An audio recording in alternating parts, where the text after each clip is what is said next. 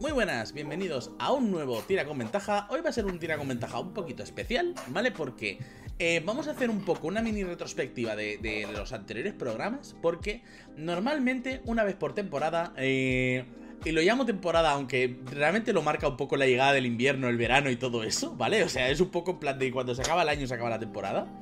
Pero normalmente una vez por temporada nos juntamos, eh, no hacemos programa y hablamos un poco de mm, temas, posibles cosas y demás. Estamos ahí un ratito picando. Y hemos pensado, vale, pues vamos a hacerlo esta vez, pero vamos a hacerlo con la gente que nos sigue habitualmente, la gente que nos vea eh, ahora en directo, o si nos veis en YouTube, o si nos escucháis en iVoox, o si nos escucháis en Spotify, o si no sé, vuestro vecino tiene la tele muy alta y nos escucháis a través de las paredes de vuestro vecino, ¿vale? Eh, si nos escucháis a través de medios no euclidianos y queréis contribuir, eh, dejadnos un comentario por donde nos leáis eh, o nos escuchéis o lo que sea, sí, donde nos escuchéis, no nos vais a leer, donde nos escuchéis. Y tratamos de tener todos los temas en cuenta para, porque esta segunda temporada se viene un poco el, el el doble tirabuzón, la doble pirueta, porque hay muchos temas que ya tratamos en la primera temporada y tal y como dijimos un poco en el anterior programa de, la OSR, eh, queremos que Tira con Ventaja sea vuestro podcast o vuestro programa mm, no solamente relacionado con Dungeons Quinta, sino un poco también con el género del dungeoneo. Y que podamos hablar de cosas relacionadas con el dungeoneo, eh, porque al final eh, nos va a sobrevivir ¿vale? O sea, saldrá Dungeon séptima, saldrá OSR Plus, saldrá lo que sea. Y, va a haber programas, va a haber sistemas, va a haber un poco de todo, pero queremos que lo que hagamos aquí sea algo que sirva para el dañoneo y perviva a través de ese género. Qué bien me ha quedado. Eh, y antes de ir a ningún lado, saludamos a nuestros amabilísimos contertulios que hoy nos volvemos a juntar todos. ¿Qué pasa, Green? Hola, muy buenas. ¿Qué arreglado con polo y jersey? por favor. no, es que venga corriendo del trabajo ni nada. No, no, no, ha venido de etiqueta. ha venido de full etiqueta. Y muy buenas, Caco, eh, haciendo conseguir andar su cámara también por métodos no euclidianos. He tardado solo seis meses. Pero ya funciona.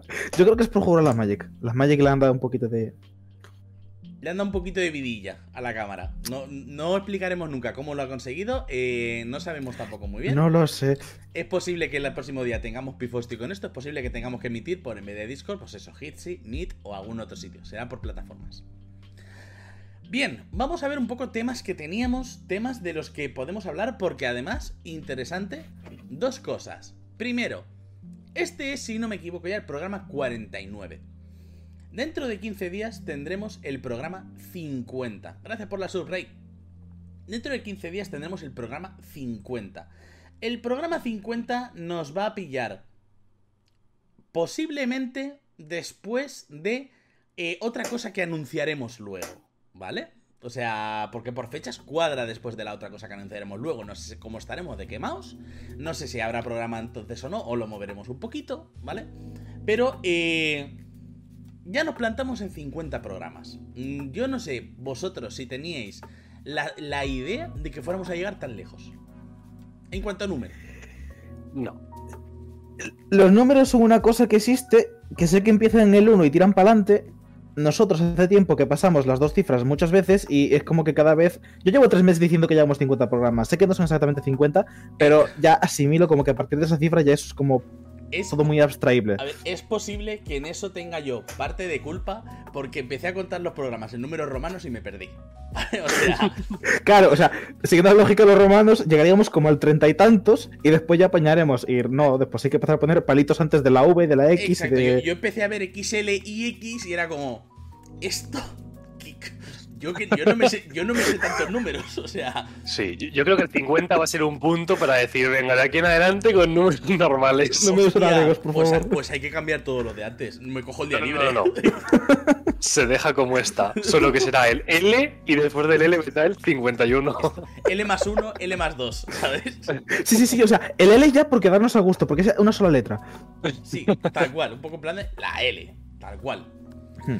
Vale, pues lo dicho, el programa que viene después es el programa 50 ya, ¿vale? Yo eh, creo que ninguno esperábamos llegar tan lejos. Esto empezó un poco como divertimento y en plan de y a ver hasta dónde llegamos y nos hemos superado a la hora de conseguir nuevos temas, a la hora de darle un poco una vuelta y a la hora un poco de, de mirar cositas y demás. Y vamos a repasar más o menos el documento donde tenemos todos los temas apuntados. En primicia. Ese documento. Sí, porque ese documento eh, ha- hay que hacer una copia eh, y prenderle fuego, ¿vale? Y luego ya trabajar sobre el original. Porque ese documento ahora mismo es eh, un sin Dios de muchísimo cuidado. Pero también un poco el tema es eh, sacar temas, ¿vale? Sacar temas porque sí que es cierto que nos quedan todavía las clases, ¿vale? Todavía tenemos muchas clases de las que hablar. Eh, también seguirán sacando libros de los que hablar. Por ejemplo, el, Mon- el Monster Multiverse of Madness, eh, a este habrá que analizar en un momento dado, habrá que hablar un poco de él. Creo que eso es una peli, pero también. Eh, Sí, o sea, no, puede puedes, no puedes crear tantas cosas con multiverse y esperar que no las mezcle, ¿vale? O sea, esto iba a pasar. a mí me ha gustado, yo lo veo. Y vamos un poco eh, también a intentar expandir un poco nuestros horizontes. eh, porque es lo que hemos dicho muchas veces. Dungeons Quinta, en un momento dado, se acabará, saldrá 5.5, saldrá Dungeons Sexta, saldrá mil cosas. No queremos que este podcast se quede anclado a una edición, sino que queremos un poco expandirlo a una manera de jugar. Y para eso, eh, lo ideal es no quedarse anclado solamente en lo que vaya sacando Wizards. Más que nada porque si tenemos que esperar también a que saquen libros en español, es un tema. Wizards, si algún día contratáis un CM, estamos aquí, ¿vale? Ya no perdemos la esperanza, pero estaría bien que, hicierais, que hicierais algo por, la nuestra. O ya no digo un CM. Si en algún momento queréis volver a sacar contenido en castellano, porque sacasteis los tres y os quedasteis muy a gusto, también estamos aquí. También Sí. estamos esperando. Sí, o sea, yo ahora mismo, Wizards, si quiero soltear algo vuestro, no sé a quién dirigirme. No sé si tengo que mandar la carta a Santander o a Wisconsin. O sea, es un poco el tema. Pero bien, vamos con la lista de temas, ¿vale? Con la tremebunda lista de temas que tenemos. Que esto es. O sea, probablemente aquí haya chicha, pero eh, tenemos 16 páginas de documento. O sea. he escrito cosas más cortas. Y aún falta lo que no está ahí.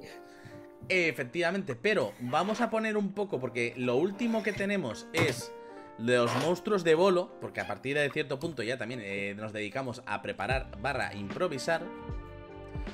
Y vamos a meter aquí una línea que va a ser un poco temporada 2 y... Más allá de, la- de las clases, ¿vale? Porque eso está arriba del todo y a eso podemos un poco eh, tirar más adelante y ver eh, qué podemos rascar de ahí. ¿De qué os gustaría hablar? Y vosotros en el chat, si estáis ahora mismo viéndonos, si tenéis temas, proponedlos. Sean pegues. Yo mm, me he estado. A ver, obviamente est- estoy repasando el documento.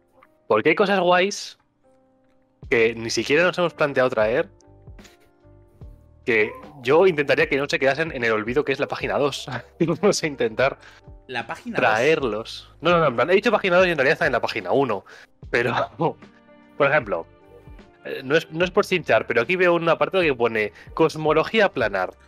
¿Qué co- Eh, a ver. se explica de idea? A ver, estoy trabajando en ello. Sé que ya llevo ya un año aplazando esto, pero de verdad que estoy trabajando en ello. Lo que pasa es que hay muchas cosas y. Y el canon de Forgotten Realms es una movida, y después se junta con Planescape, y después hay cosas que son canon aquí, pero no son canon ahí. Es una, es una historia, lo siento Lo, mucho. lo he- eh. lo he dicho, lo he dicho por chinchar, no te Sí, preocupes. lo- que soy consciente, estoy serio. siguiendo. eh, puedo seguir el coño para adelante. no No, me te ha- preocupes, no me estoy dado- trabajando en ello, necesito más tiempo. No me ha dado tiempo ni a decir el caco por alusiones. No me ha dado ni tiempo de decir eso, ¿eh? Están preguntando si tiene que ser dentro de D&D o en general del rol. A ver, eh, es un poco lo que hemos comentado. Nos gustaría seguir hablando de Dungeoneo. Y porque probablemente seguiremos jugando a Dungeoneo toda la vida. Es un género que nunca va a, desaparecer, o muy mal tendría que estar para que desapareciera. Pero, por ejemplo, el anterior programa lo hicimos de la OSR y funcionó muy bien. Y uno de esos temas que queríamos en un momento dado eh, mirar, igual que hemos hablado de la OSR, es hablar un poco de PBTA y. Yo por lo menos lo tenía en mente e incluso traer a gente que podría ser eh, interesante de traer. Pues, yo lo veo. No, de hecho, Sí. no, no sé. No sé dónde lo leí, no sé a quién se lo leí. Quizás eras tú, José. Pero hay que beber de todos lados. O sea, que juegues Daños and Dragons no quiere decir que no puedas aplicar cosas que vienen de otros juegos. Y de hecho, lo único que vas a conseguir es enriquecerlo, hacer una mesa más dinámica y eh, innovar, que innovar siempre es bien. Con lo cual, yo lo he hecho, de hecho, lo habéis sufrido en alguna ocasión. Mm. Y, y nosotros también. O sea, sufrido, ¿vale? O sea, sufrido. Sí. Mira, están diciendo narración compartida o world building compartido. Eh, narración compartida entraría un poco en PBTA, pero lo voy a anotar, ¿vale? Porque al final también son truquis, ¿vale? Lo típico de dime tú qué ves y cosas así. Y luego, world building compartido. eh, ya trajimos a Hazin en su momento de salvación de carisma para que nos comentara cosas de Myron y ha ido creciendo ese mundo en el que ha, ha ido montando. Green, por ejemplo, tiene Pambal, ¿vale? Que va creciendo un poco partida a partida y con lo que nos vamos inventando sobre la marcha. Y imagino que podemos traer a gente que esté un poco montando sus mundos. Eh, building compartido. Gente que esté montando sus mundos, gente que nos pueda un poco dar perspectivas. Sí. Y oye, traer a alguien que está sufriendo el, el, el world building en su propia carne siempre te va a dar consejos, siempre te va a dar eh, ideas y siempre se aprenden cosas. Pues sí. De hecho, yo incluso vería interesante, el, antes que buscar a alguien que... Evidentemente es interesante enfocarlo al rol, pero teniendo en cuenta que el world building es una cosa que tiene mucho más eh, pegada, mucha más presencia en el tema de la narración, en lo que ya sería escritura y novelística, a lo mejor no sería poca coña buscar a alguien que estuviese escribiendo un libro o diseñando un mundo que no necesariamente tuviese que ver con el rol, pero que eh, enseñase tips para hacer coherente un mundo de cara a después poder llevarlo al rol. O sea, enfocarse primero en hacer que el mundo sea interesante o tenga elementos que se van pues cohesionando y está construido, y después ya aplicarlo al rol como toque. Vale, tengo una persona en mente. Probablemente no sea nadie que tengáis vosotros en mente. No está. Bueno, sí, tengo dos personas en mente, de hecho. Fíjate, dos Esta Una personas. de ellas. Una de ellas es Josh Lucas, porque es la que tengo yo en mente. No, joder, me refiero a traer como invitado. sí, sí. O sea, se me ocurre para eso traer a, a Rocío Vega, ¿vale? De la compañía Amable, que parte también de éxito crítico y que también ha jugado Dungeons and Dragons y demás. Y escritora, ¿vale? Y también se me ocurre traer a, a Nana Literaria, creo que se llama, Cristina Prieto, que hasta, a- o por lo menos estaba haciendo directos un poco eh, convirtiendo su campaña de Dungeons a un libro. Y es escritora y escritora con varios libros y demás. Pues me gustan las ideas. Pues apuntaré las ideas por eso, porque además puede ser interesante tener perspectivas de gente que no esté tan bebiendo de D&D como nosotros, porque no sé los demás, a mí me ha pasado que me pongo a crear un mundo para lo que sea y ya tengo en mente que es para jugar D&D. Entonces, hace poco me he tenido que topar con la tesitura de que hay cosas que tengo que desechar, porque si bien funciona muy bien en D&D con las bases de D&D y Forgotten Realms, no sé para qué coño las quiero en mi mundo y ahí está un poco por comodidad o por pereza por, por ya costumbre. Es como, ¿para qué quiero esto? Y tengo que reescribir cosas. Pues sí, pues puede ser, puede ser un tema. Sobre todo también porque el tema de world building eh, yo no lo piloto para nada. O sea, es una cosa que me gusta leer, pero no tengo ni el tiempo ni la cabeza como para plantearme un mundo. Pero es lo de siempre, cuando traes a gente que sí que lo tiene y los escuchas hablar, es súper interesante. Ver un poco por qué han tomado ciertas decisiones. O sea, que eso siempre es importante, saber, interesante, saber por qué se toman ciertas decisiones, qué hay en la cabeza que les encaje y les haga clic. Pues sí. A mí me, a mí me gusta. Vale, Me gusta el tema. Eh, a ver, cosas que tenemos en la lista que quiero rescatar. Eh, por ejemplo, mm, dioses, dominios y panteones. Ujú. Que no sé si daría a lo mejor para un programa entero, pero ya te digo, un programa hablando de los dioses del canon de, de Forgotten Realms, eh, cánones de, no sé, Eberron, Planscape, cómo funcionan los dominios de, ¿Y cómo enfocar la de fe? A los me gustaría dioses. eso también. Sí, me gusta un poco. Sí, ¿no? En plan. El culto en DD y un poco intentar abarcar esos temas. Si lo hacemos con suficientemente margen, podría contar cosillas de cómo funcionan en Pambal, Oh, sin hacer spoilers. oh. Es decir, suficiente tiempo como para que oh, se, des- se desvelen los pasteles por sí mismos y no. Es una opción. Vale. Eh, Caco, me sabe muy mal decirlo, pero hemos perdido la cámara. Eh, justo te he puesto por el chat. Está caput, estoy trabajando en ello. Don enrollarse. Vale. Vale, pues ¿Qué más, sí. más veo por aquí? Eh, hay, muchas cosas que ya hemos hecho y no están picadas. Pero yo sigo leyendo. Sí, es como un punto en el que dejamos de ticar cosas, creo que un poco Sí. por porque teníamos muchas cosas. O sea, este, este documento hay que cogerse un día libre los tres y ponernos aquí a sanear. En plan de. He anotado las clases que tenemos pendientes, ¿vale? Monje, paladín, pícaro, artificiero, cazador Sí. de sangre. eh, ¿Hay algo más que se nos haya pasado de, No. de clases? No, o sea, no han sacado más, pero pues sí. no- nos quedan esas, esas cinco. Sí, sí. No, ya no, no, no, nos queda menos de la mitad ya. Yo, fíjate, por ejemplo, juntaría el tema que tenemos por aquí perdido de cómo crear contenido y no morir en el intento Uh, con el de quiero publicar contenido mío sobre D&D, cómo evitar que me desplume Wizards. Vale, sí. Eh, Quizás traer a alguien que haya publicado cosas bajo el sello de quinta edición, no bajo el sello de Dungeons and Dragons, sino con el, digamos, contenido para el juego de rol más mm, famoso de la historia. o- el juego Ese de juego de rol- rol del que usted me habla. Exacto, el juego de rol ese Sí. que tú y yo sabemos. Correcto. Un poco enfocarlo, enfocar un programa así pseudo didáctico, en plan de, oye, seguro que tenemos a alguien que nos escucha que dice, jolín, pues yo estoy creando esto, estoy creando un libro sobre ambientación, o estoy escribiendo esta cosa, o quiero publicar aventuras, que he jugado un montón de aventuras mías propias y las quiero publicar. Seguro Sí. que hay un montón de gente que podemos traer que pueden arrojar un poco de luz. Y también un poco eh, la de siempre, eh, saber un poco hasta cuándo puedo publicar sin pagar, ¿vale? En plan de, ¿lo puedo llamar hobbit o mediano o chiquito? ¿Cómo puedo llamarlo? Sí, yo. A mí yo creo que es un tema que puede ser didáctico. No para todo el mundo, pero bueno, si traemos a alguien que sepa de lo que habla, seguro que se hace entretenido para todos. Ese tema para verano, cuando ya la gente que está estudiando ya está un poco de vacaciones y tiene mucho tiempo libre y a lo mejor quiere empezar a ponerse a sacar sus notas, posits, libretas en general, contenido eh, y ponerlo en un documento y mandárselo a alguien, podría ser interesante. Sí, la típica de tengo 15 días de vacaciones, voy a aprovechar para escribir. Vale, pues voy a poner aquí entre paréntesis un para verano. Venga, a ver, más cosas. Más cosas. Eh, todo lo que siempre quisiste saber sobre las dotes.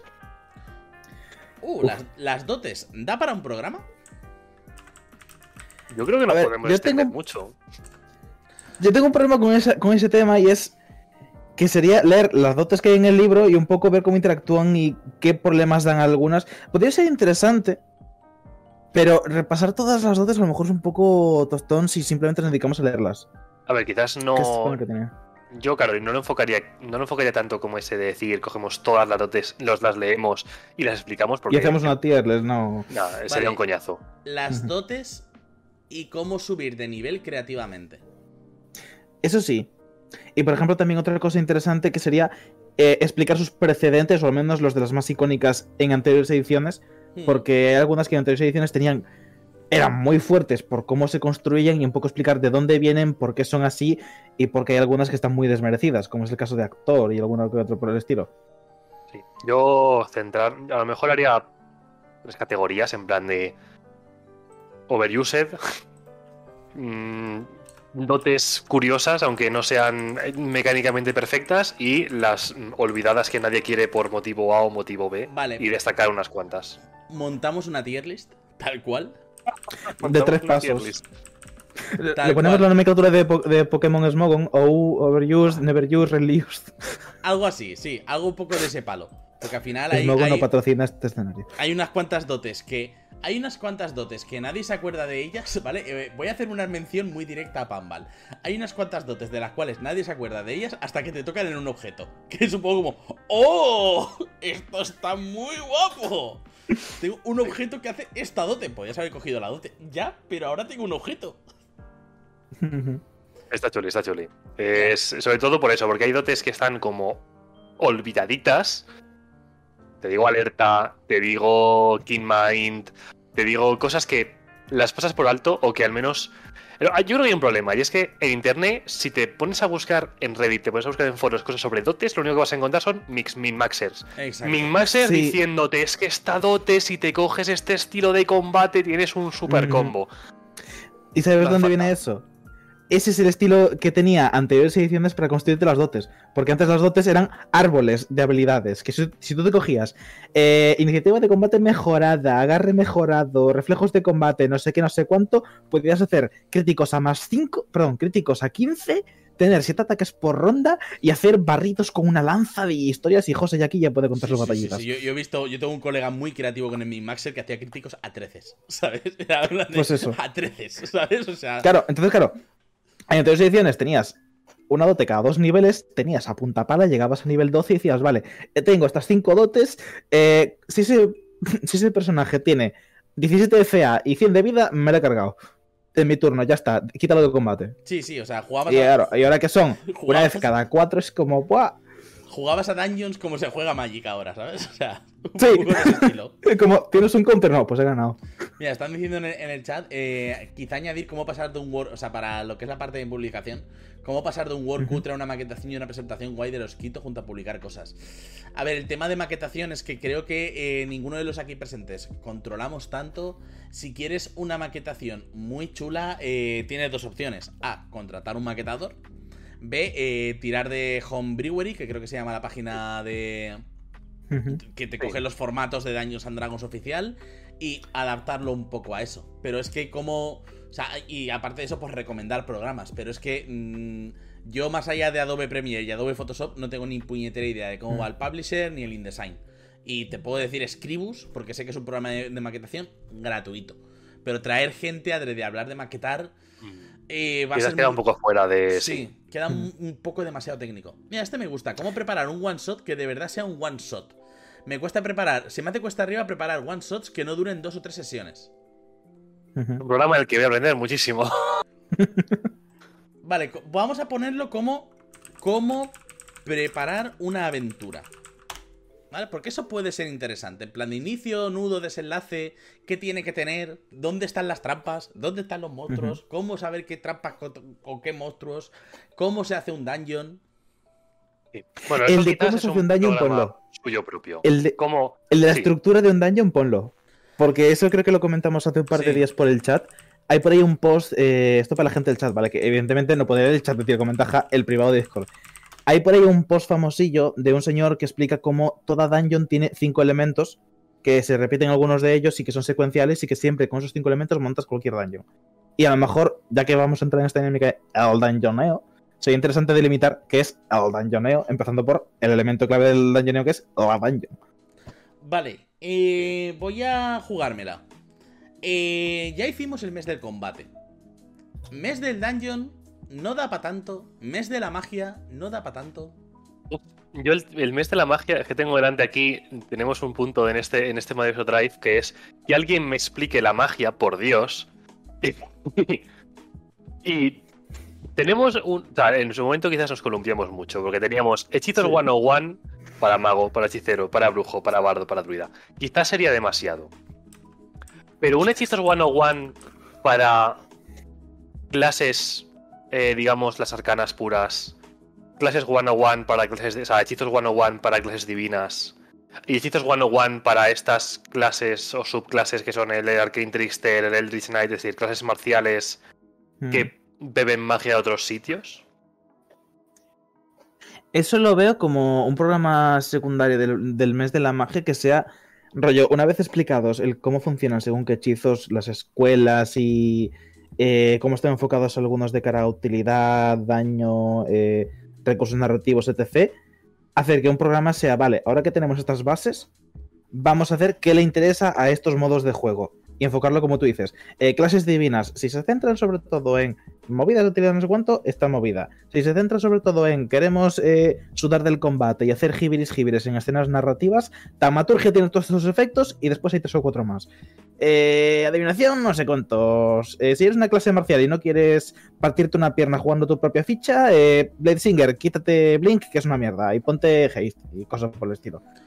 Si entra un poquito más en tema técnico, porque sí que sería entrar ya en temas de metagame si realmente eso tiene quinta. Pero se puede hacer. Yo creo que se puede hacer. Vale, entonces, mes de la magia. eh, mes de la magia 1. Sí. Y es. Que alguien me explique la magia, por Dios. Vale. Bases de la magia. Sí. Bases, escuelas, eh, lo que tienes que saber a la hora de qué necesitas para lanzar un hechizo. Casteos, rituales, materiales. eh, Vale. Eso es mes de la magia 1, bases de la magia, paréntesis, eres un mago, Harry. eh, Vale. Mes de la magia 2. Hechizos. eh, sí.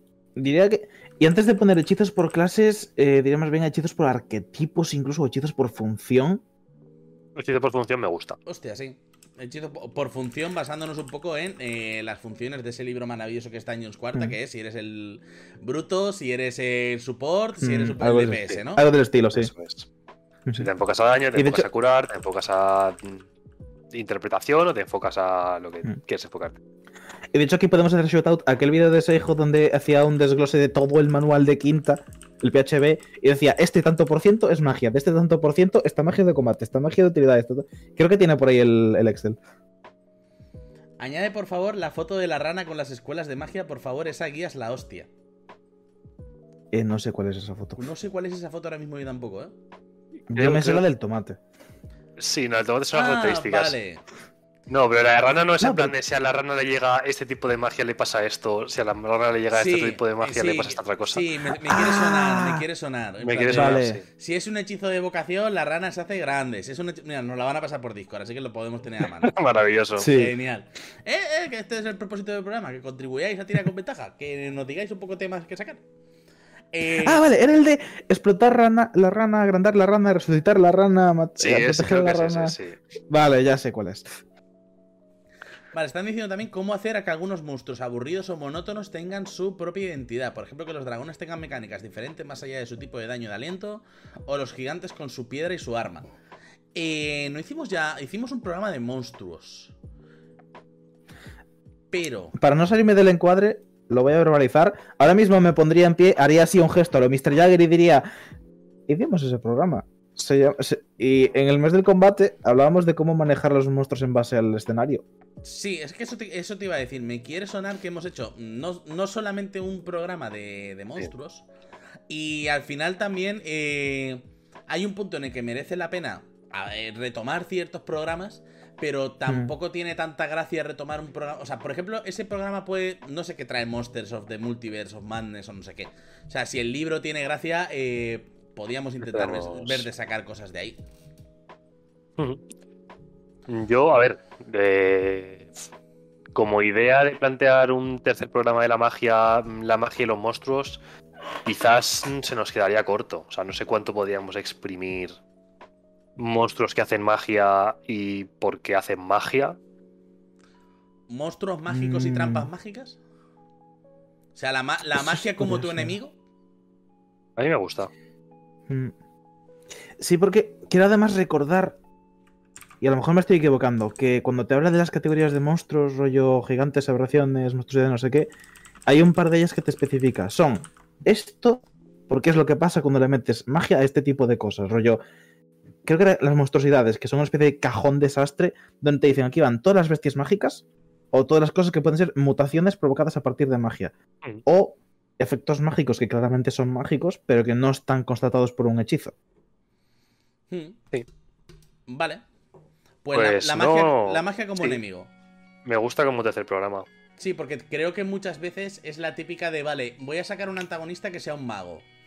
¿Qué hechizos debería de tener preparados? Pues depende un poco de, de qué quieras que haga en combate y sobre todo qué protecciones deberías de ponerle si quieres que dure, ¿vale? Porque al Mm. final los, los jugadores van haciéndose más inteligentes y ya saben que el mago tiene pocos puntos de vida y cobra el primero.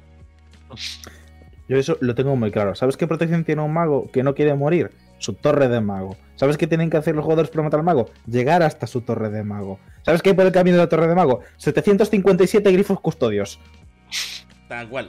Dime tú qué mago con tiempo, oro y creatividad no es capaz de crearte una serie de Tommy Jerry según subes de piso que te llegas a la sala y a lo mejor te hace falta un descanso largo. Y ponte a descansar largo delante de su puerta de dormitorio. Tal cual. Pues sí, la magia como tu enemigo me gusta. Y nos daría un cuarto programa que yo estaba pensando en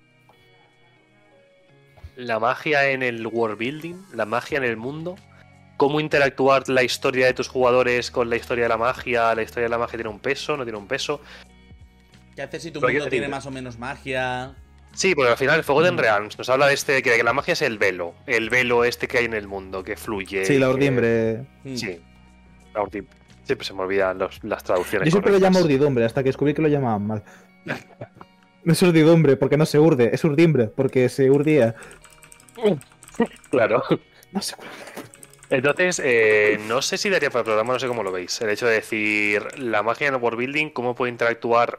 O sea, dependiendo de cómo plantees la magia en el mundo, tus personajes que hacen magia deberían verlo o sentirlo de una manera o de otra. Y a ver, a mí me Mm. molaría si además lo podemos expandir un poco a cómo trata la magia eh, o cómo se trata la magia en otros en otros eh, Juegos de world rol. buildings. Exacto, en otros O, o juegos. Sí, incluso sí, sí, otros sí. juegos de rol, sí. Sí, sí, sí, tal cual. Sí, porque ahí además podemos colar la mítica de quiero hacer un mundo que sea poco mágico y cómo evitar que los jugadores de repente no sean cinco guerreros, ¿sabes? Porque he visto más que una iteración, aparte de Pumble, que en Pumble ya hemos hablado de otras ocasiones, pero he visto por iteraciones de gente que quiere llevar eh, settings de baja magia, que sea un poquito más rollo Grimdark, rollo Mm. como podéis ser Innistrad en Magic. Bridgewater, cuando vino Nacho a Claro. Entonces, claro, son settings que Dark Souls incluso un poquito también. Hay magia, se sabe que la magia existe, pero no es your average Forgotten Realms donde tiras una patadita, salen tres magos, dos clérigos y un tiefling, ¿sabes? Que tiene magia nata. Vale. Yo veo interesante eso, el aplicar el cómo hacer mm, baja magia, eh, hacer world building relacionado a la magia, pero sin cargarme el juego por el medio. Sí, Magia, magia y world building, y podemos hablar de eso, otros sistemas de juego y cómo llevan la magia. Por ejemplo, Blaze in the Dark, que tiene su magia tan específica, eh, muy oscura y demás. Sí, Eh, clásicos de mazmorreo con la magia esta que tiene que te pueden salir tentáculos. Eh, creo que el libro que tengo por ahí de los mitos de Cthulhu para Dungeons Quinta también te explica un poco cómo hacer magia eh, la magia. Cthulhu, sí. Incluso Vale. el tema de podemos- Cthulhu, que tiene el tema de los de que si haces Claro. magia se te come el, te comen el coco y es una valoración sobre el coste de la magia, que es algo que en otros juegos de rol va mucho más allá de lo que plantea Quinta. Eso es cierto, el coste de la magia en quinta es una siesta, tío, qué triste. O sea, el el coste, o sea, muchos hechizos de Dungeons Quinta, los componentes que necesitas, eh, si barres debajo de tu sofá, los tienes. O sea, Sí. hay, hay muchas cosas que se plan de dos pelusas, tres botones, eh, dos cáscaras de pipa. O sea, Sí. Y es triste porque realmente luego ves la regla esta de los componentes y te dicen, no, no, si tienes un foco arcano sudas de todo eso. Solo te hace falta para los materiales, que tienen coste. Entonces has convertido la magia en un pay to play. Y me parece aburrido. Genuinamente lo digo, me parece de las peores ideas que puedes tener. El mago es una clase que para que funcione tiene que pagar. ¿Por qué? O sea, sí, porque la tinta es cara, los inciensos, no sé qué. Vale, muy bien, pero porque tiene que gastar un recurso que depende de que el máster se lo dé, porque el oro no lo puedes generar, te lo tiene que dar al DM. ¿Por qué tiene que gastar ese recurso en que su clase funcione? a ver, coge hechicero. Ah, Ah, ah, ah, ah. Luego te topas con hechizos que tienen componentes materiales y dices, "Mm, podría, no sé, cortarme un brazo y que se me regenere dentro de tres meses, pero no, tengo que pagar una corona de diamantes incrustados que vale 750 euros. ¿Y dónde saco yo una corona de diamantes que no, no me agrada nada? los componentes Señor, ¿qué tiene debajo de su sofá? Vas buscando por los sofás del reino, ¿sabes? A ver quién tiene algo así. Sí, sí, oh, de murciélago, perfecto. Guano, bien. ¿Qué cara de murciélago? Está fresco. Vale, eh... Vale, ya tenemos cuatro programas del mes de la magia y acabamos un poco como de empezar. De mes del dungeon, yo creo que cuatro programas para un dungeon no da, pero sí a lo mejor dos programitas en plan de qué tiene un dungeon y cómo hacer Sí. que un dungeon sea peligroso. Vale, Claro, dividieron dos programas que sea cómo empezar un dungeon, cómo acabar un dungeon. Y que vayan los dos También. programas juntos. Vale, cómo crear un dungeon y cómo hacer. Bueno, los voy a poner en una línea y ya veremos si los separamos, ¿vale? Sí. Y cómo hacer que esté vivo. Luego podemos hacer la métrica de darle la vuelta y hacer un April Fools que sea como no hacer un dungeon y hablar de la tumba de los horrores. Eh, sí, eh, yo creo que la tumba de los horrores es cómo no tener. O sea, cómo no hacer un dungeon ni tener filosofía y cómo no ser un poco desgraciado, ¿vale? O sea, es un poco. Sí. Tal Si hacemos un programa sobre daños, debe hacer, deberíamos hacer un programa sobre dragones. Uf, yo no me he leído el Fizban eh, Tiriki Town. Yo no sé el Fizban que trae. Yo no sé si el Fizban da para un programa. Uf, el feedback trae A ver. cosas curiosas. O sea, se El podría tema, hacer de un los análisis. dragones, el tema de los dragones se puede hacer porque los dragones, como están planteados en quinta, se plantean desde el canon de Forgotten Realms, que es los cromáticos malos, los metánicos buenos. Luego el feedback metió a los gemáticos, porque ahora hay dragones de gemas, ¿vale? Que están como en el medio y son neutrales. ¿Eso qué significa? Entonces, ¿qué pasa? Que tú tienes el monstruo malo y te dicen que los dragones de este tipo hacen esto. Ah, pero es que eso no se aplica en este otro setting donde todos los dragones son malos. O en este otro donde hay tres dragones y se conocen sus nombres. O enteros, que no hay dragones. Pero hay objetos hechos con cosas de dragón, ¿sabes? Creo que se puede hacer porque los dragones son una cosa que está muy, muy, muy, muy, muy, muy construida dentro del Monster Manual y... Coño, está en el título del libro. Sí, Entonces, es el título del juego. Vamos a hablar de dragones. yo no creo lo que se puede hacer. Vale, a ver, estoy leyendo. eh, hubo un punto en el que aquí tenemos puesto monstruos, monstruos, monstruos y nos pusimos a hablar de monstruos. Pero, Este fue para el episodio de Halloween, creo. Creo que sí. vale. Sí, creo que de la página 11 a la 15 eh, son, son monstruos de ejemplo que pusimos en el, en el de Halloween sí, que sí. hablamos del... O sea, de hecho, a partir, Bolo. sí, a partir de la página. mm, A partir de la página 3.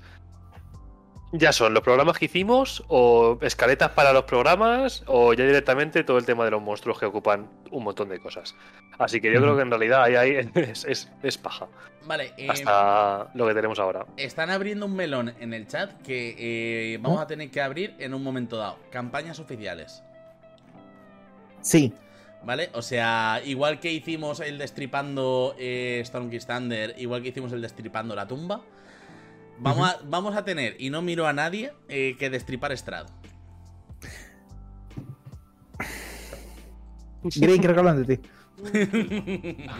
Lo dudo. Tengo el libro ahí, en Eh, realidad podría estar hablando de mí, pero. Sí. A ver, yo, yo también tengo A un ver. libro, pero ninguno eh, ha pisado la. O sea, ¿cómo decirlo? Alguno puede haber pisado la casa de la muerte, tú las has amueblado. Sí, sí, sí. El, Sí que me las entera ya. el, el Es que yo no puedo jugarla. O sea, puedo hacer un personaje que sea ciego, cojo, sordo, tuerto y manco. Que te puedo decir, entra a la primera sala, cuidado con ese baúl, no abras esa puerta, ese lobo muerde, no sé qué, ese lavaplatos no hace nada, está para asustar. Y ponerme a destriparlo todo, todo, todo, todo, todo, todo, todo. Ay, qué asco de casa, en verdad, eh. no me digas. Se te nota, se te nota fresquísimo con ella. Eh, 3.000 euros al mes en Idealista Hitch. Ay. Vale, a ver, eh, destri- destripando Strad, eh, yo voy a poner aquí Caco más alguien. Y alguien, eh, no sabemos muy bien quién podemos traer, porque Strad es una de esas campañas que la ha requete jugado todo el mundo. eh, Tanto que no sabría muy bien a quién elegir. Porque se me ocurre Lynx, se me ocurre eh, Anurol, se me ocurre Éxito Crítico, también la estuvo dirigiendo. Mm. Sería ver un poco a quién traemos. Eh, creo que hay, hay un. Lo que pasa es que tendría que buscarlo porque no sé quién es. Sé que estoy suscrito a ellos. Y la han terminado hace no demasiado. Que hicieron un montón de cambios. Rollo, tanto a nivel de cómo se estructura la campaña, sino a nivel de personaje. Rollo, creo que hasta lo, lo hicieron chica o algo por el estilo. Oh. No recuerdo qué grupo fue. Y hicieron un montón de cambios que recuerdo haberlos leído en un hilo de Twitter o algo por el estilo. Eh, me suscribí a su canal, vi un par de partidas y me gustó mucho el planteamiento que tenían. Tengo que buscarlos porque no sé quiénes son. A lo mejor en el chat a alguien le suena, pero creo que esa gente sabía muy bien lo que hacía. Master del montón, están preguntando. Puede ser, creo que sí. Me quiere sonar que sí. Creo que sí. Pues vamos Tendría a, que revisarlo, pero creo que sí. vamos a hacer una búsqueda súper rápida de YouTube. Espero que su canal se llame igual, ¿sabes? Porque si no, esa búsqueda va a ser más rápida de lo que podríamos esperar. Si no, después del programa lo reviso, que tengo ahí YouTube y, eh, preparado. Vale, eh, sí que aparece. Y tienen 26 episodios. Y pues oye, podría ser interesante. No sé si la llegaron a acabar o no. Pero oye. mm, les podemos preguntar. Con 26 episodios digo yo que la- si no la acabaron, Sí. eh, la tenían ahí ahí. Y de todas maneras, yo también hice un destripando la tumba sin haber acabado la tumba. O sea. No. Vale, pues vamos a ponerlo aquí. Yo y- estoy destripando SKT y no había jugado SKT, ni mastereado todavía. Pues vamos a ponerlo aquí. Destripando a Vernus. ¿A quién podemos traer para Vernus? A mí no, hasta que no me la termine, que me falta poco. Vale, pero tú estás como DM o como jugador. Como jugador. Como jugador. ¿Y quién es tu DM? Ralph, ¿Y se querría venir? se lo puedo preguntar. A lo mejor sí. Voy a escribir su nombre aquí y a esperar que se sienta aludido. De hecho, a ver, a Ralph, de hecho, teníamos, le teníamos en mente para un programa de, de Magic más DD que está ocurriendo. Cuéntanos cosas. Sí, creo que además el de Strixhaven específicamente, y el de Strixhaven es especial porque es el único libro de ID que es al mismo tiempo módulo de reglas y aventura.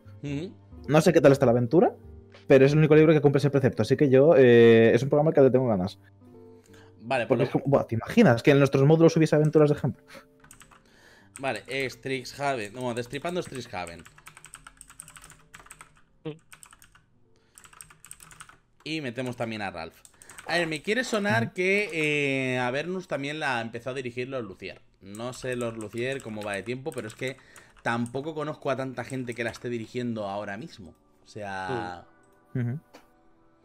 Strixhaven traemos a Ralph y vamos a ver de traer a alguien. Eh, ¿Qué más nos quedaría de campaña oficial? Eh, Ghost of Salmas. ¿Alguien quiere destripar Ghost of Eh, Salmas? mira, Mm, si nos ponemos a revisar todas las campañas oficiales, hay hasta matarnos. Sí. Por poder podemos revisarlas todas, pero también hay alguna que me interesaría poder jugar, entonces yo sé que por lo menos no voy a estar en todas. Pues- Eh, sé que los de la dama están llevando Waterdeep y llevaron Frostmaiden. Oh, Waterdeep. hay A- otro... A, a mí me gustaría revisar Waterdeep, ¿eh? o sea, sin tener ni Es que idea. Waterdeep es- le gusta a mucha gente. Sí, por eso. A ver, Lynx también tiene Lynx ahí también. Waterdeep mm, que tuvo mucho pelotazo también. Ujú. Y traemos de Frostmaiden también está eso que le han llevado la dama del dado. Ujú. Eh, Out of the Abyss creo que no la ha jugado ni Peter.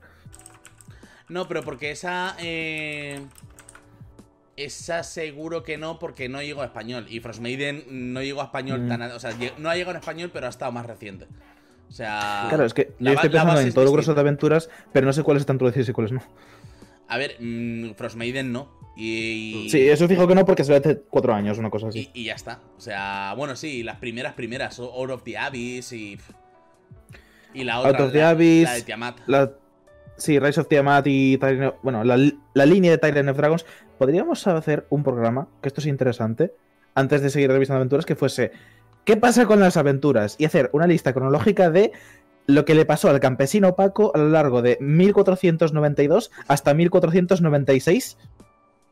Simplemente mencionando los nombres y la sinopsis de las aventuras. A Campesino Paco le invaden el culto de los dragones. A Campesino Paco le llegan las nieves de Barovia. Al Campesino Paco le empiezan a salir demonios debajo de casa. Al Campesino Paco de repente le aparece una bola de fuego que dice que no sé qué.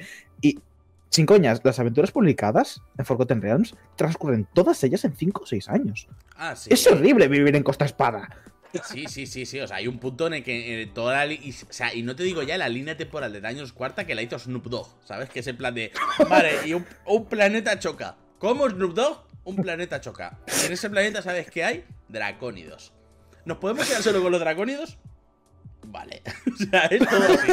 O sea, es todo el rato. Ahora entiendo, ahora entiendo las coñas de que los dragonidos son aliens. Sí, no sí, sí, sí, sí, sí, los dracónidos son aliens. Desde Daños Cuarta. Claro, porque antes eran Abertoril, hicieron. Y ahora es Abertoril. Sí, sí, sí, es literalmente eso. O sea. Ostras. Hostia, pues eh, de hecho estáis hablando de aliens y estaba yo pensando en los Gizerais. Eh, programita de las razas no habituales en D&D.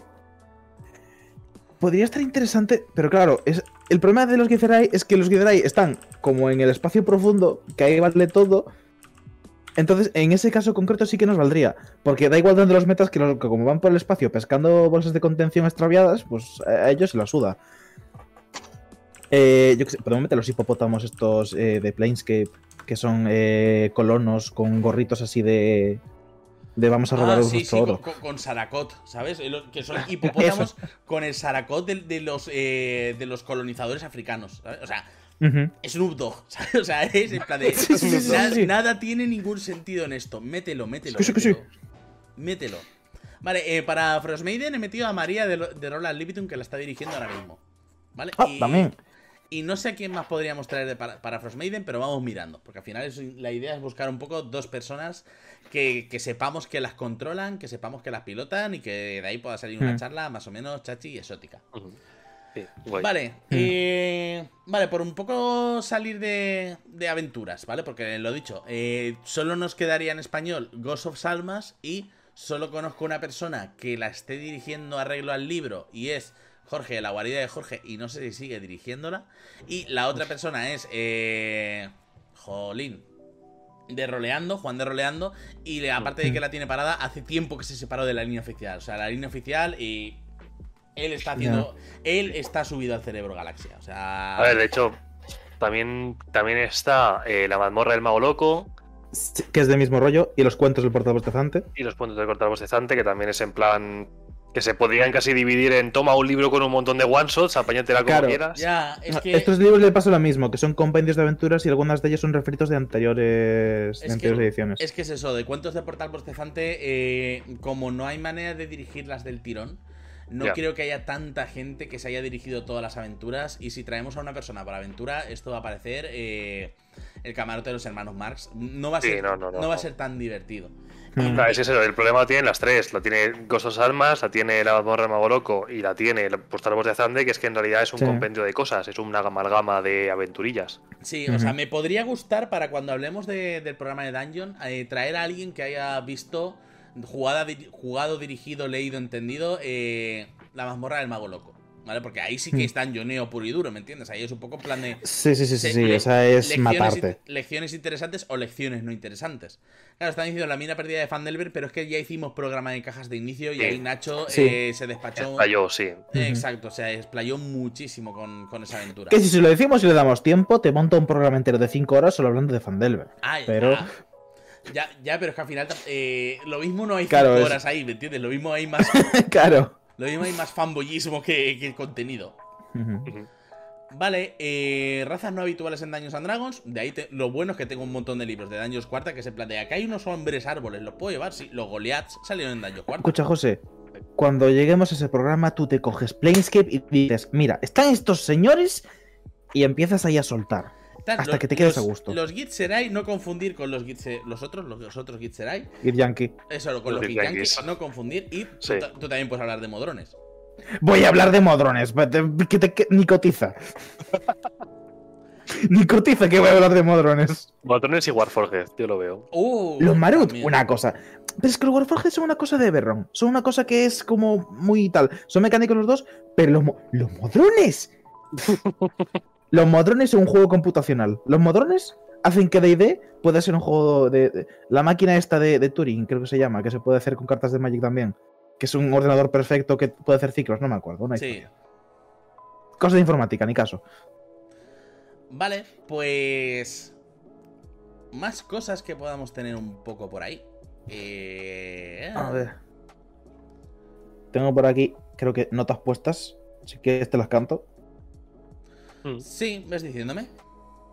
Un segundo que tengo que buscar el chat y tengo el móvil abierto, eh, 45 pestañas. Eh, lo que puse hace un par de días por aquí. A ver si lo tengo más a mano. Aquí está. Eh, infraestructura para dirigir físico. Vale, sí, eso es lo que dijimos. Que. eh, Y de hecho, incluso ese programa a lo mejor no lo podemos reservar para la sorpresa del final. Porque creo que ahí. eh, Sí, es que pegaría muchísimo. Ahí podría pegar mucho. Eh, más cosas. Eh, biología aplicada a creación de barra interacciones en escenarios de monstruos.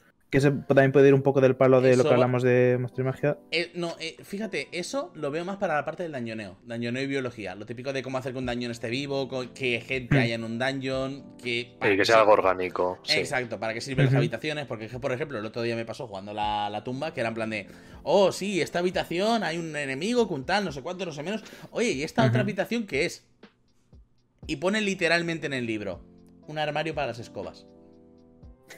O sea, es una frase en plan de, Sí. esto es un armario para las escobas. O sea, podemos descansar aquí, no es ni cómodo. O sea, es un armario escobero. Sí. Mm, sí, sí. ¿Vale? Eh, después, Eh, bueno, Sí, en la arquitectura. está- Sí. La arquitectura de Dungeons ya está apuntada, así que ese ya ni de mentón, ¿no? Eh, Mecánicas de otros juegos, tiradas parciales aplicadas a. Has gastado un recurso, la tirada no entra. Pues no ha pasado nada, siguiente turno. Que es peores sensaciones que tiene Dungeons y de las más Eso, frecuentes cuando llevas un caster. eso va más para PBTA, a lo mejor. ¿Entraría un poco Sí. para cuando hablemos de PBTA? En PvT específicamente porque mencionan tiradas parciales, pero cosas como, por ejemplo, la mecánica que tiene Fate, esta de gastar tu turno en crear ventajas adicionales que puedes acumular y hacer una tirada mega gorda al final, o en otros juegos que tienes dinámicas con nombres súper esdrújulos de Push Your Luck, Devil Treat, Black Dice, Black Popper, Hunter Sender, Modern esas Hour, todas. vale. por ejemplo. Vale. eh, ¿Qué más tienes por ahí? Yo, Eh, de momento eso es lo que tengo en Discord. sí, Green yo tengo no sé si por más. aquí delante una lista de invitados que hicimos hace un tiempo. ¡Oh! No hace un tiempo es casi hace un año. Así que, A ver, posibles invitados. sí, A yo ver. creo que Yo sé que hay gente de la anterior temporada que si le decimos de volver, eh, estaría más que requete encantado de venir. O sea que. ¿Pero qué nos centramos? ¿En nuevos invitados o en invitados así en general? A ver, los invitados de anteriores los tenemos a mano. Solo hay que revisar los programas anteriores. O sea. Sí. Me refiero, Seijo, yo, que- a ver, y no sé, no está aquí para escucharnos, pero yo creo que si Seijo nos escucha en un futuro eh, y dice, oye, pues sí, ya me dijo que quería volver, pues encantado. Hacin, pues un poco lo mismo. Eh, Luis de Más dos de Carisma, pues un poco lo mismo. Eh, Elsior de Rola Libitum, pues un poco lo mismo. O sea, Mm. el- hemos conseguido que la gente salga contenta de esta casa. Y Pues sí, a ver. Por, por aquí, por aquí tenemos apuntado eh, Eneco Menica, dibujante de daños y mapas. Ah, sí, ese, ese mira, para el, el- Para cuando hablemos de dungeons. podría estar chulo, sí. Ecoménica, para Dañoneo. Luego tenemos a Pedro J. Ramos, autor de, entre otros, El Resurgir del Dragón. Que ese a lo mejor para cuando queramos hablar, o sea, ahí a lo mejor, no sé si decirte que podríamos fusionarlo con el programa de publicar contenido o, o hacer un programa del resurgir del Hacer un dragón. programa sobre el surgir lo veo guay, lo veo mejor casi, ¿eh? Mm, Sí. Yo también hacer programas dedicados a ambientaciones que no hayamos tocado todavía puede ser interesante, ya que estamos haciendo ambientaciones. mm. Ujú. ¿Qué más hay por aquí? Está Dayo, que siempre podemos intentar traer a Dayo. Vale. Lo he apuntado con Nos, tir- casi. nos tiramos un triple, un triple. Apunta a Mateo Merche si algún día hacen una gira por España. ¿Solo, solo por los putos jajas? A A ver, ver, eh, eh, estoy dentro del Patreon de Dayo. Es posible que tenga alguna manera de mandarle un mensaje y que me lea, ¿sabes? O sea, po- la posibilidad existe. Creo que es más factible que, que- O sea, existe una manera de que me diga que no. O sea, es más que que me Hmm. ignore. pues. Se me ha ocurrido uno que hace tiempo que tengo apuntado por ahí. El viaje es una mierda y cómo arreglarlo. ¿Cómo hacer que el viaje D&D, que es una cosa que haces cada dos por tres en todas las partidas, no se limite a pasa una hora, tirad percepción, no pasa nada, tira supervivencia, no os perdéis. Ah, no, que llevamos un ranger, ya ni tires. Pasa otra hora, tira percepción, encuentra aleatorio. Eso es una mierda. Es, es una mierda. Es un poquito. Es un estilo de juego muy perfectamente válido, pero se hace monótono si no es lo que estás buscando. Y hemos visto que en los últimos años D&D se está centrando un poquito más al drama y la exploración de personajes. Entonces, el viaje, y aquí podemos tirar también un poquito de mecánicas que tiene Aventuras en la Tierra Media, que usa el motor de quinta, Oh, como método de no hacer solo dos tiradas y ya está. O elipsis, que también es una solución perfectamente válida para salir del apuro, pero que también a veces que se queda un poquito tosca. He puesto potable, ¿vale? Mecánicas de viaje y cómo hacerlo potable. ¿Vale? Creo que es la Me palabra sirve, que mejor me define a cómo Sí. estamos ahora mismo. Mira, de hecho, al, cha- Eh, al chat le ha molado el tema, ¿eh? Sí, es que es un tema, es un tema candente.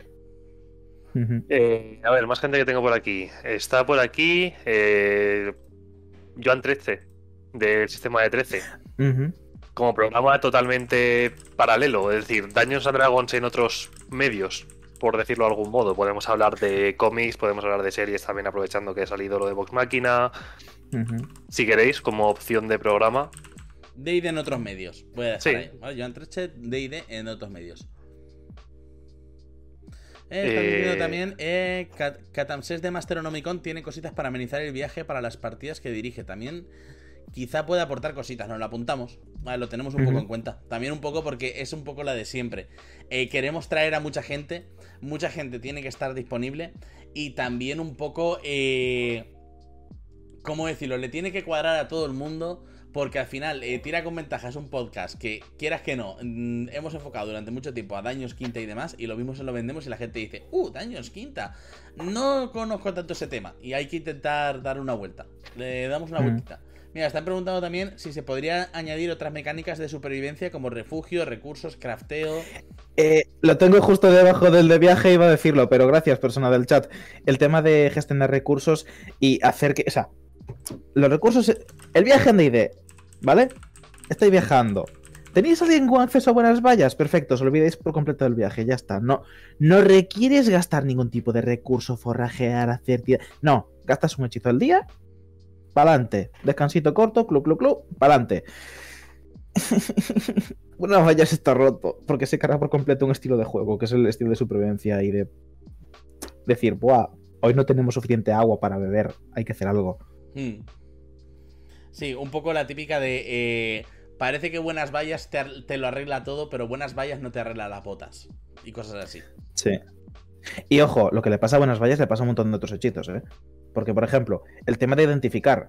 Identificar es un hechizo que mola mucho, porque para identificar objetos mágicos en D&D tienes dos formas. ¿Los quieres identificar? Bueno, que el máster te dé un papelito, o que el tenderete en cuestión donde te lo estés comprando te dé un papelito y te dice, funciona así, ¿vale? Identificar, o pasar un descanso corto mirándolo así muy fuerte y meditando sobre él. ¿Qué pasa?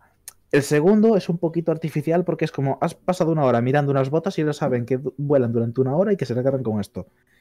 Identificar es un poquito. Tiene un coste material asociado que no se gasta, pero que teniendo en cuenta que es un hechizo que vas a utilizar bastante a menudo, es un tostón tener que gastar 100 piezas de oro para eso, porque lo tiene en, en primer lugar. Y segundo, que es que no te identificas si está maldito. Te recomienda que discreción del DM, si tiene maldiciones, te puede dar pistas ominosas, pero no te da ningún tipo de pautas para introducirlo, ni te dice cómo gestionar eso y cómo hacer que sea interesante de tal forma de que la gente puede tener una quest para arreglarlo, rollo. Creo que Sijo también tiene un vídeo de esto, por cierto, de, ah, has tirado a identificar sobre este objeto, sabes que eh, no puede utilizarse ahora, pero si consigues las lágrimas de un hombre lobo que llore en la luna nueva, no sé qué, no sé cuánto, y puedes deshacer la maldición, ¿sabes? O Cosas por el estilo. Eh, eso puede ser una propia quest en un objeto.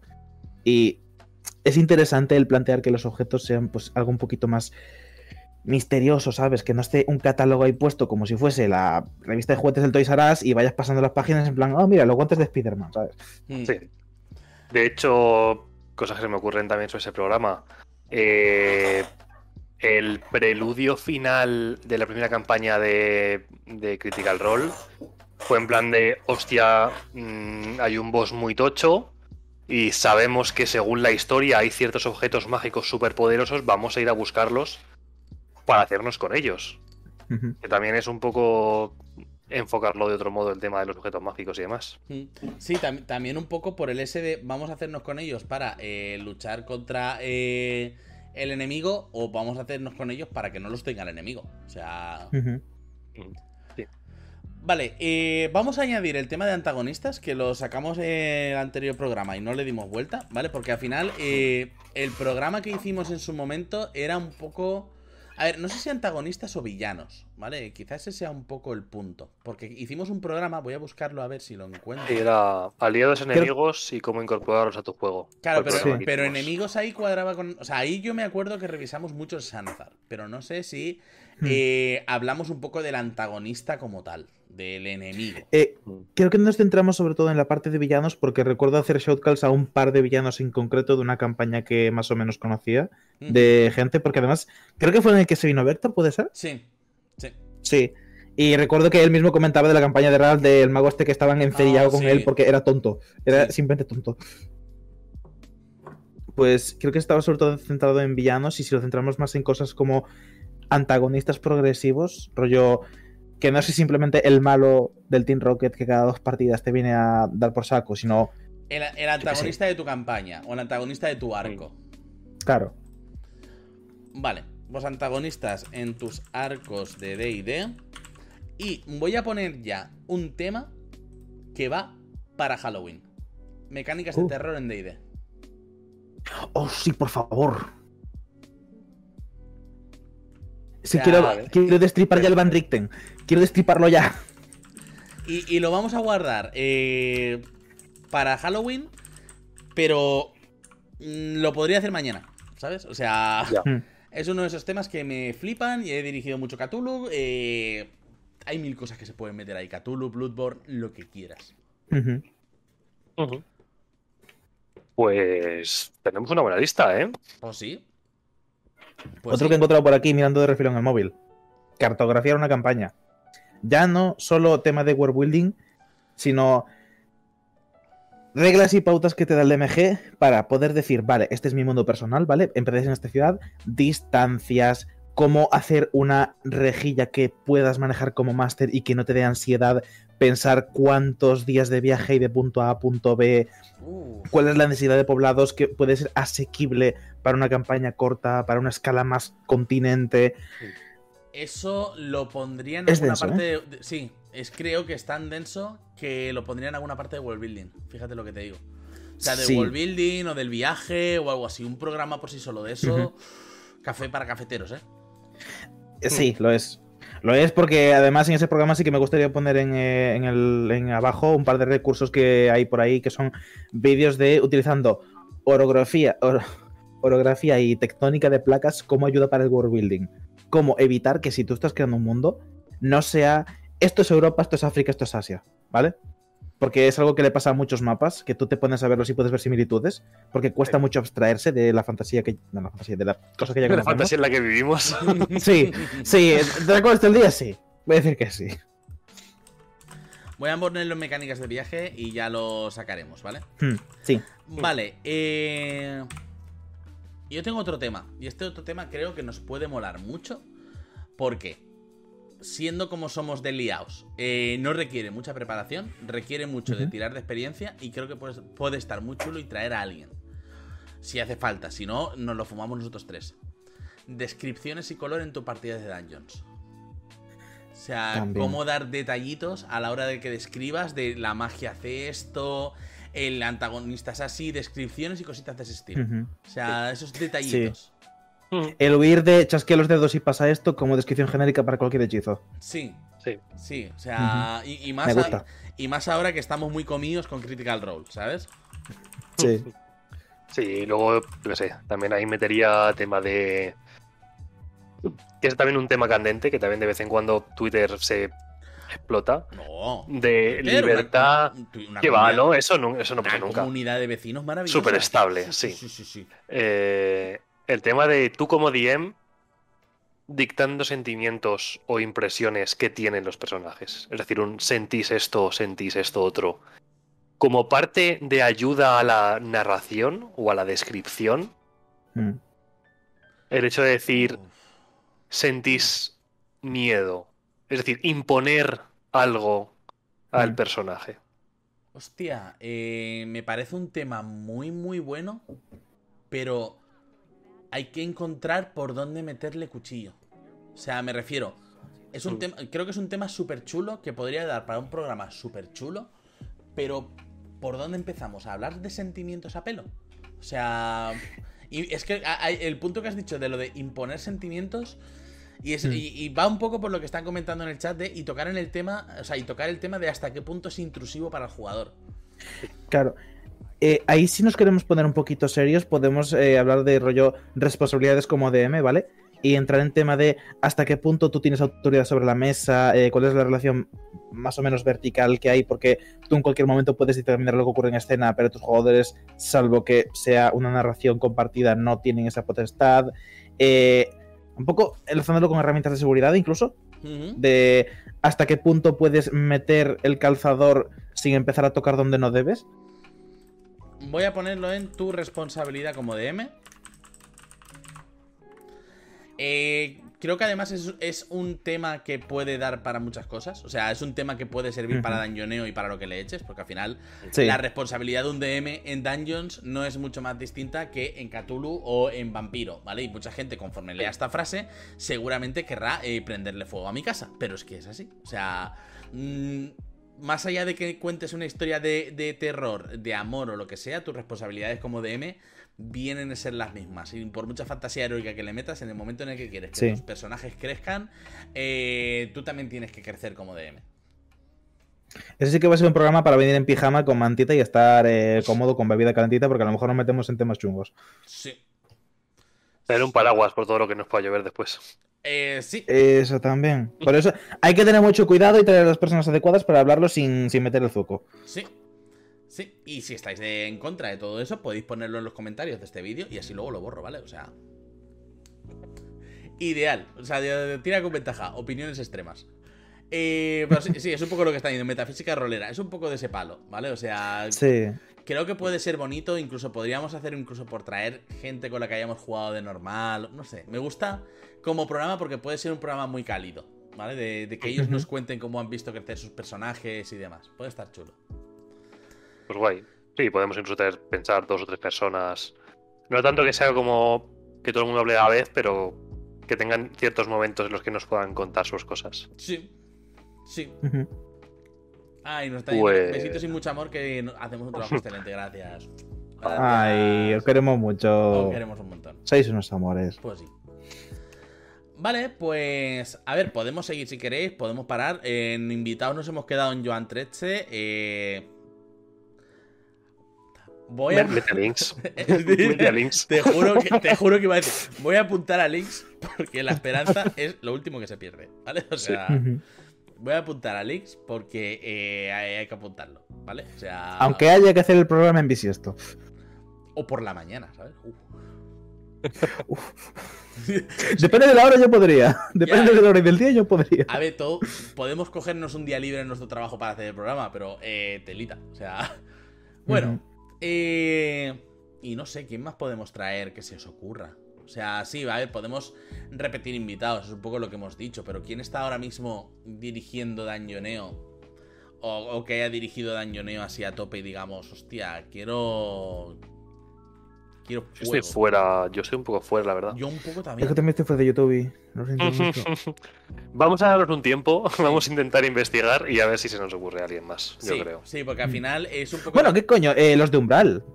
Que están con Dungeon World saquísimo en West Marches. Eh, a ver, eh, en PBT hay Dungeoneo, los, y- o sea, voy a meter un paréntesis para meterlos, ¿vale? Porque contaba un poco, eh, poco explícitamente con contar con ellos y con traerlos. Vale. Eh, Ray dice que la- dirige y ha dirigido Dungeoneo, pero lo- eso no es Dungeoneo, es Pathfinder 2. O sea, no. no. Pro- proselitismo de esas cosas en este programa, no. El proselitismo para Discord, que es donde te mereces estar. Exacto. Te queremos mucho, Ray. Pues sí. Sí. Pues. Eh, sí. Hay que dar un anuncio. Vamos ya, entonces. A ver, vamos a dar una Yo creo que con lo que llevamos nos podemos apañar. Sí, sí. Vamos a dar un anuncio, ¿vale? Vamos a coger un poco este anuncio con pinzas, porque aún estamos a falta de que nos confirmen cosas y tal, ¿vale? Pero tenemos un poco el placer y el honor de comentar que si todo va bien y si no se rompe nada, eh, dentro de 15 días aprox. eh, menos, menos. 10. Eh, sí, puede, ¿vale? Puede. El Me, ha dado algo por dentro No. cuando has dicho 10. Pero, pero ¿por qué no hacéis hablar de números si soy de letras? Es que sois unos cabrones. O sea, no me- yo no sé ni en qué día vivo. Yo ya he perdido la perspectiva del tiempo. Pero, si todo va bien, el fin de semana del 5 y el 6 de marzo eh, vamos a estar los tres presencialmente en el Salón del Cómic de Valencia haciendo algo. ¿Vale? O sea, la intención es eh, ver si podemos hacer un tira con ventaja ahí en directo. Muy probablemente podamos dirigir partidas allí.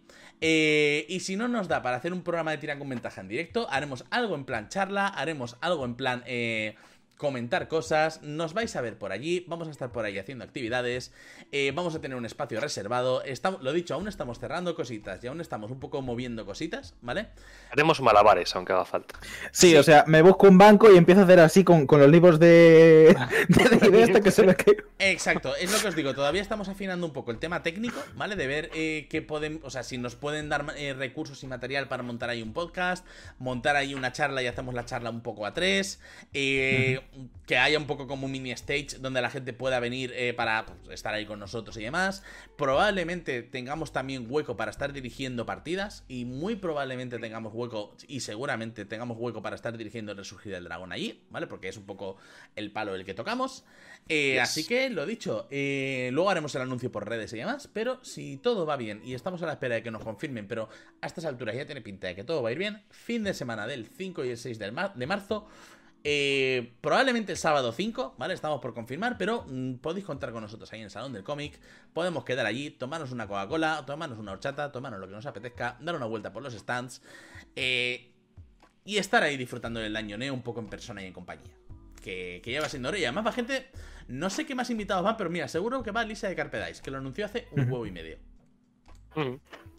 Y como no hemos sacado ningún libro, no podemos firmaros ninguno. Pero si tenéis el PHB y queréis que lo firmemos, también lo hacemos. Te Exacto. lo firmamos. Exacto. Te firmamos el PHB, el, el Monster, el, el El, Master, el que coste espada no. El coste espada no lo traigáis, por favor.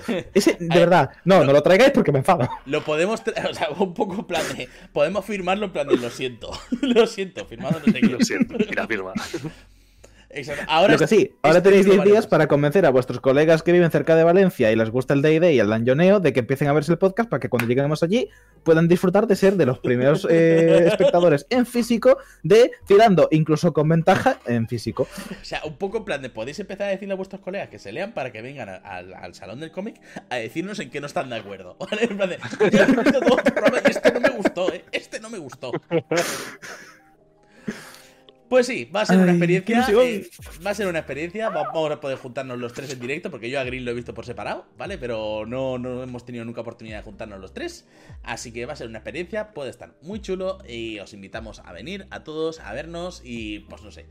Mm, Nos juntaremos y haremos algo, aunque sea haremos una, una mesa redonda en plan Kumbaya para hablar de Dungeons and Dragons, ¿vale? Eh, y poco más, ya esto era un poco todo el anuncio, ahora luego lo ponemos en redes y demás, pero si te- algo más que se os ocurra, chicos, algo más para dar un poco de este cierre a este programa de trabajo. Si nos organizamos muchos, a lo mejor podemos hacer un flash mob. Hostia, ¿por qué? Ah, no sé, por dar ideas, yo qué sé. Imagínate que nos juntamos ahí 25 personas y ponemos Take On Me y empezamos a hacer esto por toda la expo. Algo podremos hacer seguro, Ah. algo podremos hacer. Aunque sea en plan de vamos a organizar un macro combate o algo un poco de ese palo. Battle Royale, sí. Oh, pues sí. Pues chicos y chicas, eh, con esto cerramos un poco el programa y como de costumbre, muchísimas gracias por acompañarnos en este programa medio especial, medio improvisado, medio... Ya estáis viendo un poco en adelanto cómo van a ser los, los futuros temas y también un poco para daros el hype de las casitas que se tienen que venir. Muchísimas gracias y nos vemos en próximos directos. Hasta luego. Chao, chao.